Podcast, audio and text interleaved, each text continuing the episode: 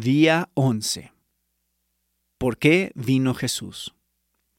Así que, por cuanto los hijos participan de carne y sangre, también Jesús participó de lo mismo, para anular mediante la muerte el poder de aquel que tenía el poder de la muerte, es decir, el diablo, y librar a los que por el temor a la muerte estaban sujetos a esclavitud durante toda la vida. Hebreos 2, 14 al 15. Creo que Hebreos 2, 14 al 15 es mi texto favorito de Adviento, porque no conozco otro que exprese tan claramente la conexión entre el inicio y el fin de la vida terrenal de Jesús, entre la encarnación y la crucifixión. Estos dos versículos dejan clara la razón Jesús vino, a morir. Es un pasaje muy bueno para explicar a un amigo o familiar no creyente paso a paso la perspectiva cristiana respecto a la Navidad. Puede sonar algo así, una frase a la vez, por cuanto los hijos participan de carne y sangre. El término hijos aparece en el versículo anterior, Hebreos 2.13, y se refiere a los hijos espirituales de Cristo, el Mesías. Ver Isaías 8.18 y 53.10. Estos también son los hijos de Dios.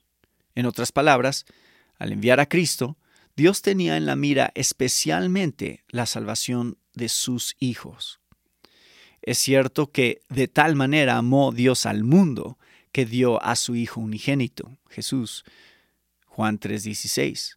Pero también es cierto que Dios tenía el propósito específico de reunir en uno a los hijos de Dios que están esparcidos. Juan 11:52. El designio de Dios era ofrecer a Cristo al mundo y hacer efectiva la salvación de sus hijos. Ver 1 Timoteo 4:10. Podemos experimentar la adopción si recibimos a Cristo. Juan 1:12. También Jesús participó de lo mismo, carne y sangre. Esto significa que Cristo existía desde antes de la encarnación él era espíritu, era el verbo eterno, estaba con Dios y era Dios. Juan 1.1, Colosenses 2.9. Pero se hizo carne y sangre y vistió su deidad de humanidad. Se hizo totalmente humano y siguió siendo totalmente Dios.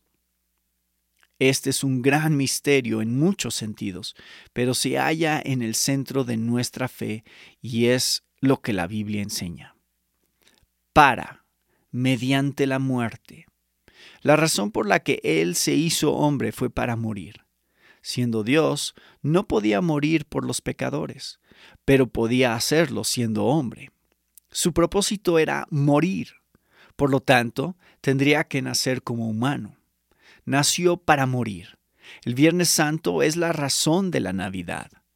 Es necesario decir esto acerca del significado de la Navidad hoy día, para anular mediante la muerte el poder de aquel que tenía el poder de la muerte, es decir, el diablo. Al morir, Cristo despojó al diablo de su poder. ¿Cómo lo hizo?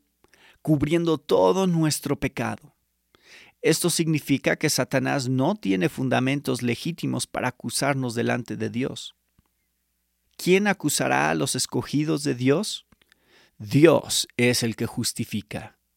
Romanos 8:33. ¿En qué se basa para justificarnos? En la sangre de Jesús. Romanos 5:9. El arma más efectiva de Satanás contra nosotros es nuestro propio pecado. Si la muerte de Jesús quita el pecado, también arrebata el arma más poderosa, la única arma mortal que tiene, de la mano de Satanás. El diablo no puede pedir que se nos aplique la pena de muerte porque el juez nos absolvió por medio de la muerte de su Hijo. Y librar a los que por el temor a la muerte estaban sujetos a esclavitud durante toda la vida. Por lo tanto, somos libres del temor de la muerte. Dios nos justificó. Satanás no puede revocar ese decreto. Y Dios quiere que nuestra seguridad suprema tenga un efecto inmediato en nuestra vida. Él quiere que el final feliz nos libre de la esclavitud y el temor del presente. Si no tenemos razones para temer a nuestro último enemigo y el peor de todos, la muerte, entonces no necesitamos temer nada. Podemos ser libres. Libres para regocijarnos. Libres para bendecir a los demás. Qué gran regalo de Navidad de parte de Dios para nosotros y de nuestra parte para el mundo.